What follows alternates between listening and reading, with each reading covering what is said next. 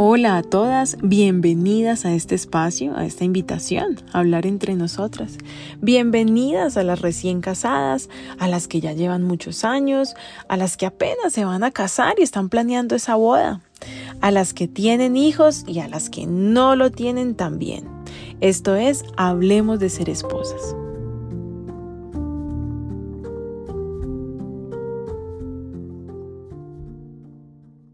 En el episodio de hoy vamos a hacer un primer ejercicio práctico. Vamos a hablar de cinco cosas que no deberíamos decirle o hacerle al esposo. en el siguiente episodio vamos a hablar de cinco cosas que sí deberíamos hacer y decirles. Es algo así como cuando vamos al nutricionista y nos comienza a hacer una larga y terrible lista de todo lo que no podemos comer. Y entonces empieza ese doctor, nada de harinas, nada de dulces, nada de grasas, nada de nada de nada, ¿no? Y uno entra como en shock y empieza como a hiperventilar y piensa, ¿y ahora qué? ¿Y ahora qué voy a comer? Entonces le decimos, pausa, doc, ¿me puede decir qué sí puedo comer? y entonces ese doc comienza a decir, claro, mira, lo que tú puedes comer son frutas, em, puedes comer verduras, frutos secos, leche de coco y bueno, no sé qué. Bueno, algo así vamos a hacer hoy. Solo que en este episodio vamos a hablar de los no. Quiero aclarar algo por si acaso. Estas cosas de las que vamos a hablar aplican para ambos sexos, solo que si vamos a aplicar la regla de no le hagas al otro lo que no quieres que te hagan a ti, ¿no?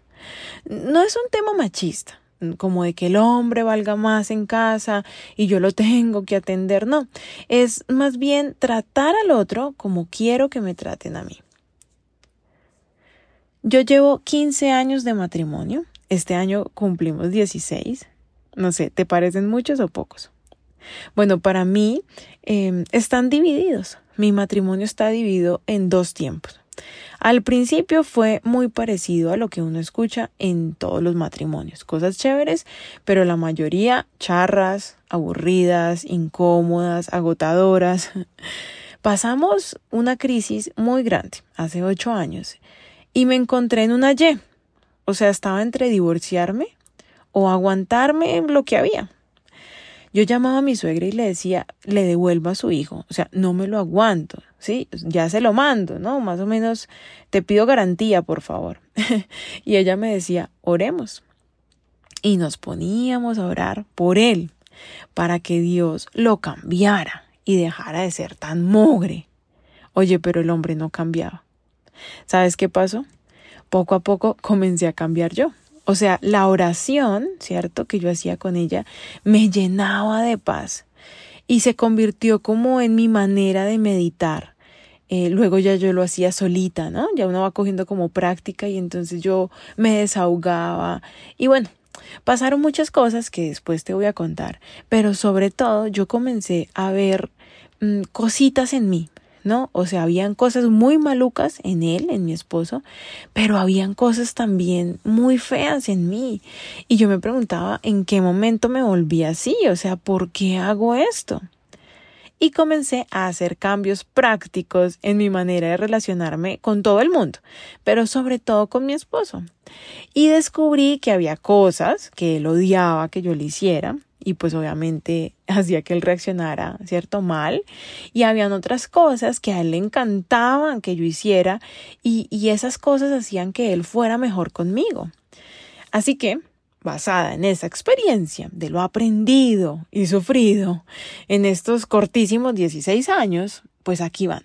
Cinco cosas que no deberíamos hacerle o decirle al esposo.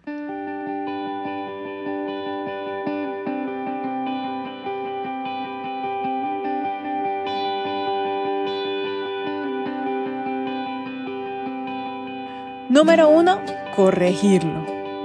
Obviamente, si está cometiendo un error espantoso, hay que decirle, ¿no? Y esto va desde, oye, por favor, no te saques los mocos aquí que te están viendo, hasta no puedes seguir gastándote el dinero de la casa en licor, ¿no? O sea, cosas, hay cosas que hay que decir. Pero yo me refiero a corregirle como la manera en la que hace cosas cotidianas, sobre todo en la casa y con los hijos o con la familia. Por ejemplo, ay no, mira amor, no pongas la escoba así, no la pongas para abajo, ponla para arriba. Ay no, mi amor, no, no le des esas galletas a los niños, por favor. Ay no, no, no, no, no dejes ahí la pijama, dóblala aquí al revés y ponla así, no la pongas así. Ay, amor, no, no pongas los paquetes en el piso, porfa. Los cojines, no, no, no, los cojines no van así. Mira, el moño no va para la izquierda, va para la derecha. No uses ese tapabocas. Ay, no, mi amor, no, no saques a esta hora al perro. no peines hacia la niña. Ay, mi amor, ojo, ¿dónde dejas el celular? Te lo he dicho, se te cae. Ay, amor, no mastiques así. Amor, deja, deja de tocarte la cara, ¿sí? Ay, amor, no, no mires hacia los demás. Ay, Dios santo, qué agotador. Sin darnos cuenta, somos muy intensas. Secamos un papayo. ¿No? Como dicen por ahí, aburrimos o un payaso. O sea, de verdad, de verdad, mujer, no lo hagamos más, ¿sí? Yo tenía esa manía y es tan agotador para la otra persona porque a nadie le gusta que lo estén corrigiendo o a ti te gustaría que te estén diciendo que todo lo que haces está mal hecho.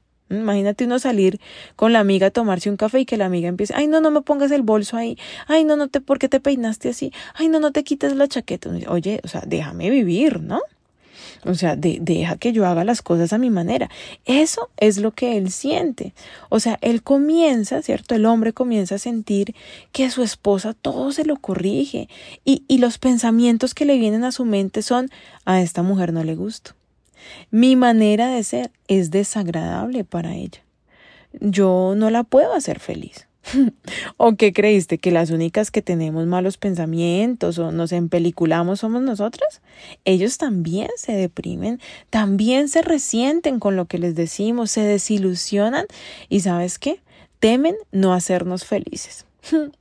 Por eso hay hombres que no quieren estar en la casa, no quieren estar solos con la familia, ¿no? O solos con la esposa. Entonces siempre están invitando más gente a los paseos. Eh, veámonos el viernes y veámonos también el sábado y, y veámonos también el domingo y hagamos cosas todos juntos. ¿Por qué? Porque se aburren de que su esposa los regañe como una mamá. Tal vez el motivo por el que tu esposo no deja de ir a su trabajo de la oficina, ¿cierto? No es porque ya no te ame, no es porque tenga otra persona allá, no es porque prefiera, claro, como allá sí manda, ¿no? Y ella es jefe o no sé, bueno, cuál sea el caso. Pero puede que no, puede que simplemente esté cansado de que en la casa le estén diciendo lo que tiene que hacer o cómo tiene que hacer las cosas o que lo estén corrigiendo. Así que, chicas, número uno, no hagas lo que yo hacía. y aún hago, ¿sí? En menos cantidad, pero sí, a veces se me sale. Pero entonces, bueno, hablemos en plural. No lo corrijamos a cada paso. ¿Listo? Por favor. Número dos, permitirle lo que está mal. O sea, cosas que no debemos hacer o decirle al esposo, permitirle lo que está mal. ¿No? Me explico. Hay hombres que hacen cosas que lastiman la relación o lastiman mi corazón pues tengo que decirlo, hay hombres que van donde prostitutas, ¿no? Hay hombres que van y se acuestan con otra mujer y luego quieren venir a dormir conmigo. Hay hombres eh, que van a bares donde bailan mujeres desnudas, hay hombres que se gastan, como decíamos ahorita, el dinero de la familia en licor o, o cosas que no deben ser. Y a mí me sorprende, ¿sabes? Cuando algunas mujeres me cuentan cosas como que el esposo las golpea hace años, ¿no? O que el esposo abusa sexualmente de ellas. O sea, inmediatamente yo pienso, ¿por qué se lo permitiste? ¿No? O sea, desde la primera vez que el esposo, eh, no sé, le presta dinero al que sabemos que no le va a pagar, desde la primera vez que él se burla de mí, que me hizo un comentario hiriente, o, o lo que sea, es el momento de detenerlo y no permitirlo más. Porque esto, mira, esto es como si permitiéramos un ratón en casa. O sea, lo ignoramos, ¿cierto? Ay, no, ese ratoncito no va a hacer daño, es como una mascotica ahí. Y entonces, ¿qué va a pasar? Pues van a venir más, ¿no? Y van a tener hijitos y, y hasta que nos infestan la casa. Asimismo, permitirle al esposo cosas que definitivamente destruyen la relación, están haciéndole daño a la familia o están haciéndome daño a mí, a mi corazón, pues eso va a seguir lastimándome, ¿no? Hasta que simplemente destruye todo. Así que es momento, ¿no? De poner un stop. Es el momento de hacer un stop y decirle hasta aquí, no más. No importa si llevas años permitiendo ese hábito destructivo, es hora de decir basta. Claro, no con rabia, ¿no? No con amenazas tipo, usted es un descarado, vaya, coma la que sabemos, acá no vuelva así. No, pues así no, porque tú se lo has permitido hace mucho tiempo. O sea, esto es como el perro que lo dejas dormir en la cama tres años, ¿no? Y un día resulta, no sé, que te da una enfermedad respiratoria, vas al médico y el médico, ¿a quién le echa la culpa? Al perro. Y tú de repente lo sacas a patadas del cuarto, ¿no? Y dices, nunca más vuelve a dormir aquí, pon, lo empuja y cierra la puerta. Y pues el perro dice, pues aquí qué pasó, ¿no? Pobre perro queda loco. Acá pasa lo mismo. Entonces ya lo permitiste, ahora vamos a hacer un proceso de hablarlo con amor. Asegúrate de que él sepa eh, que estás hablando de verdad y explícale el por qué y, cómo esto te afecta. Te aviso de una vez. Cuando tú hagas esto, él se va a hacer el bravo. No, obvio, o sea, lo estás sacando de su zona de confort. Le vas a quitar el recreo. Así que va a intentar sacarte la rabia, ¿no? Pero tú, dignísima, tranquilísima, dices las cosas como son. Le pones una fecha y le dices, hasta aquí va esto. Así que número dos, no permitir hábitos en él que me lastiman o dañan mi hogar.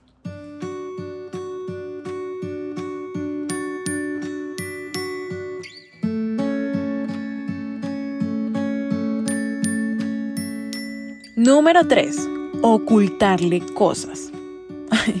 Mira, ocultar información para que no se enoje, ¿no? Esconder compras, sacarle dinero sin que se entere, hacer negocios, acuerdos, tomar decisiones, no sé, de los hijos sin decirle, ay mujer, y eso solo trae cosas malas a la casa. O sea, llama las malas energías, llama las maldiciones, como tú quieras, pero ocultar cosas al esposo, eso es una traición, y es dejar entrar a mi casa como la oscuridad, ¿no? Es dejar eh, que a mi casa entre la maldad. Es que es así de simple, o sea, ¿te gusta darte cuenta que tu esposo, no sé, tiene dinero guardado que no te dijo por temor a que te lo gastaras en algo diferente, ¿no? De lo que él quiere.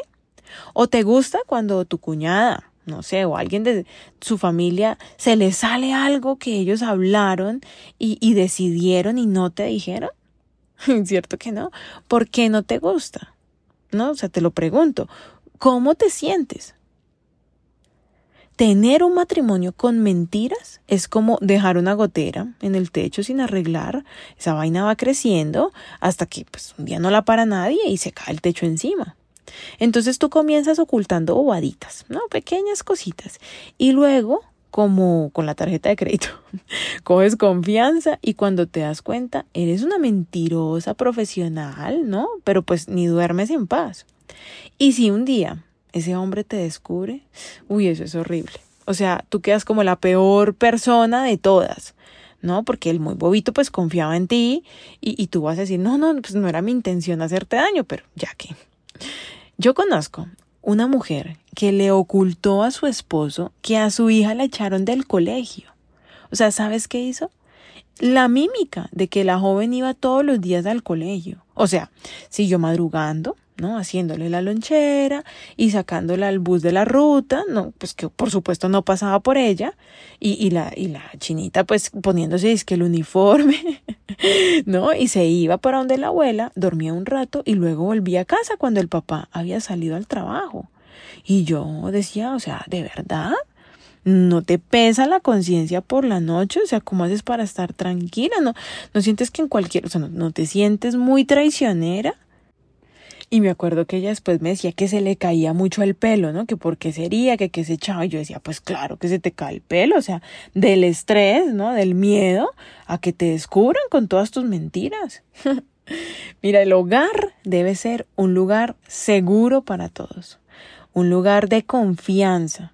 No sé si viste la entrevista que le hice a Carolina Romero, ella es la esposa del presentador deportivo Javier Hernández Bonet, está en el canal de YouTube, por si la quieres ir a ver, ¿no? Entras a YouTube y buscas Hablemos de ser esposas, te debe aparecer el canal y ahí hay un contenido súper chévere y pues está la entrevista, mm, pues por si quieres ir a verla. El caso es que ahí nos decía que uno sale de la casa, ¿cierto? Al mundo y ya tiene una cantidad de información, de cosas que pasan, de las cuales tiene que estar pendiente, cuidarse. Y la idea, pues es que al regresar a casa, ese lugar sea un refugio, ¿no? Como un lugar seguro para todos. Lastimosamente no todos los hogares son así. Pero eso no significa que tu hogar no pueda llegar a serlo significa que hay trabajo por hacer y hay cosas que podemos cambiar, como cuando hacemos reformas al apartamento o a la casa. ¿No? Entonces también podemos hacerle reformas no a la casa, sino al hogar. Así que, pues más importante que cocina nueva es hábitos nuevos, ¿no? O de pronto queremos renovar los baños, ¿cierto? Más modernos. Eh, yo pienso que también es importante vivir sin secretos. Anímate a hacer a tu esposo tu mejor amigo, a romper esas barreras que no los dejan confiar el uno en el otro. Entonces, por eso, número tres, no le ocultes cosas a tu pareja. Como dicen por ahí, recuerda, el diablo tapa, pero después destapa, ¿no? Decían las abuelitas. Entonces, número cuatro, de cosas que no debemos hacerle a nuestro esposo. Ay, Dios. Número cuatro decirle lo que tiene que hacer. A ti tampoco te gusta que te digan cómo tienes que hacer las cosas, ¿verdad? Te voy a contar, a mí me choca que mi esposo me diga qué debería ponerme. O sea, sinceramente me pone histérica que tan siquiera me sugiera, ¿no? ¿Qué debería ponerme si yo no se lo he preguntado? O a veces que me dicen, no te maquilles tanto. Uy, o sea, eso me pone a volar. Me provoca tirármele encima y, y los ojos. Y por eso tuve que aprender que así como a mí me molestaba que me dijera lo que tenía que hacer, a él también le molestaba que yo le estuviera diciendo pues lo que tiene que hacer. Eso es súper chocante, porque otra vez, o sea, él siente no que tiene una amiga, no que eres su amante, sino que pereza, otra vez mi mamá. O sea, él ya tuvo mamá, ¿no? Ya alguien hizo o debió haber hecho ese trabajo. Mi trabajo como esposa es otro, ¿no? Ay, Dios, yo aún me equivoco con eso, pero ahí vamos. Algo típico que todas hacemos, ¿no? Es que le decimos que nos cuente cómo le fue en el trabajo y el hombre comienza a contar. Eh, por ejemplo, nos cuenta que habló con su jefe, por decir cualquier cosa. Y yo comienzo a interrumpirlo diciendo, ¿y, ¿y por qué no le dijiste que tú no querías? Oye, pero le hubieras dicho que tú. Escúchame, mujer, decirle a alguien que mejor hubiera dicho, ¿no? O que mejor hubiera hecho, no importa, porque el hubiera no existe. O sea, bastante presión tienen las personas, ¿no? O sea, bastante presión tengo yo como ser humano, con mis inseguridades, con mis pensamientos contradictorios, cuando voy a hablar con mi jefe o con otras personas, como para que cuando llego a la casa a contarle a alguien que me está preguntando, empiece a corregirme pues lo incorregible, que me empiece a decir hubiera hecho, pues hubiera hecho ya que si eso fue por la mañana, estamos hablando por la noche. Entonces, por eso hay esposos que no cuentan nada. ¿No? Entonces, ¿cómo les fue? Bien, y que no bien, no, todo perfecto, y no, no, pero, pero pues cuéntame algo más. Entonces no cuentan nada, ¿por qué? Porque ellos sienten que terminan regañados, aunque claramente pues nuestra intención no es esa.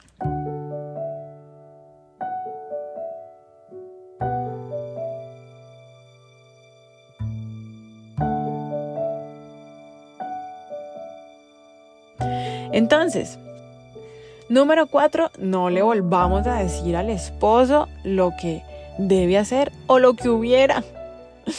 ¿Listo? Número cinco y último. Uh, de cosas que no debemos decir o hacer al esposo. Respiremos. ya, ya vamos a terminar. Entonces, número cinco, hacerle drama. berrinches, pataletas, cortarles los servicios porque, ay, no me hizo, porque no me llevó, porque no me dijo, entonces esta noche, mijito, ni venga que aquí no hay nada. Ay, no, te voy a contar. Yo era una mujer depresiva. Aún tiendo a deprimirme muy fácilmente y tengo que cuidarme de eso. Tenía que ver con cosas, ¿no? No perdonadas de mi pasado, con mi mala alimentación, era súper adicta al dulce y eso me llevaba a deprimirme y, y pues la depresión me dan ganas de comer más dulce y entraba en un círculo que no me sacaba nadie. Y bueno, aún estoy resolviendo cosas. Pero entonces, cuando una, cuando una es depresiva, pues se la pasa llorando pero no el llanto normal, el sanador, ¿no? El que es hasta rico, no. Es ese llanto así de me quiero morir, me estás matando con tu forma de ser. ¿En qué momento me enamoré de un hombre como usted? Y bueno, así por el estilo. Con mucho esfuerzo aprendí que ese derroche de emoción hacia con el esposo, pues no sirve de nada. No nos lleva a ninguna parte. O sea, el tipo no entiende ni una palabra. Cuando hacemos eso, somos como una papabomba, como una granada sin seguro. O sea, el, el, tipo como que camina para todos los lados y con eso en la mano y, no sabe cómo agarrarlo y solamente quiere huir de esa situación tan extraña para él. Aunque bueno, conozco a uno que otro por ahí bastante dramático, ¿no? También. Pero lo normal ¿no? es que el tipo no quiera, no quiere el drama, o sea, él se bloquea y él ya no, él no escucha palabras, él no entiende. Entonces, dicen que hacer lo mismo y esperar resultados diferentes es ser un tonto. Y vaya que sí. O sea, yo era una tonta sinceramente. Un día me di cuenta que mis berrinches, lejos de acercarme a mi esposo, me alejaban de él.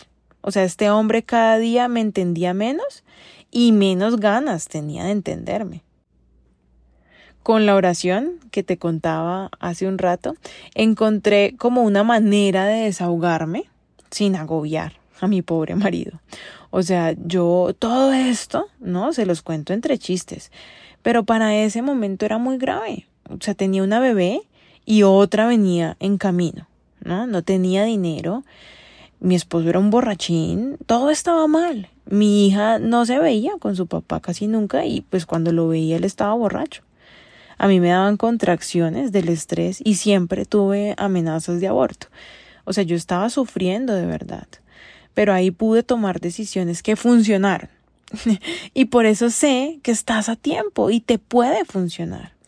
Entonces yo comencé a orar, a meditar en Dios, a tomarme un tiempo para hablar con el creador del universo y pues me descargaba con él. O sea, si no me podía ayudar él, ¿quién? ¿No? Y, y le hacía berrinches y, y, y, ay, yo descansaba. Y luego cuando mi esposo llegaba, hiciera lo que él hiciera, mm, yo estaba en paz. ¿No? En una paz ni la tremenda. Y no me sacaba de ahí nadie. Y entonces ahora él cuenta que en esos momentos él pensaba que yo tenía amante o que le había envenenado la comida. Porque él decía, pero pues ¿por qué está Lina tan tranquila? Ay, no, esa historia es impresionante y después te voy a contar más cosas. Pero ahora vamos a terminar aquí. ¿Listo? Número 5. No le hagas berrinches a quien no puede solucionarte nada. Él es un ser humano, es un hombre además, así que no te va a ayudar de a mucho. Hacemos un recorderis. Número uno, no lo corrijamos, ¿no? No por bobadas. Número dos, no le permitamos lo que está mal y nos está haciendo daño. Número tres, no le ocultemos cosas. Número cuatro, no decirle lo que tiene que hacer. Bueno, a menos de que te lo pregunte, claro, nada mejor que un consejo cuando pues es pedido. Y número cinco, no desbordarle mi drama. Dentro de ocho días eh, tendremos los cinco que sí. Tranquila. No te voy a hacer lo del nutricionista, no te voy solo a, prohibir y a decir los no, también te voy a decir lo, lo, sí. Entonces puedes poner notificaciones o suscribirte según la plataforma por donde me estás escuchando para que no te vayas a perder los cinco sí de la otra semana. La otra semana sale eh, ese capítulo. Analízalo, ¿no? Analiza lo que te dije aquí. Eh, y lo que te sirva pues tómalo, ponlo en práctica y cuéntame a través del canal de YouTube o de Instagram.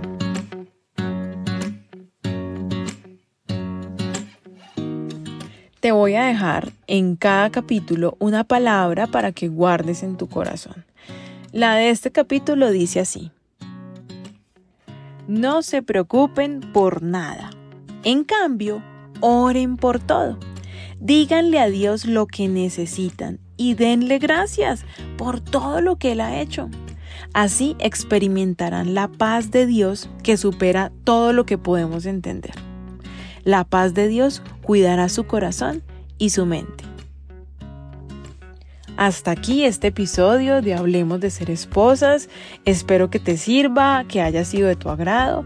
Te invito a que nos sigas en Instagram como hashtag Hablemos de ser esposas y también el arroba Lina Balbuena, la primera con B grande y la segunda con B pequeña. Y ahí me puedes escribir de qué quieres que hablemos.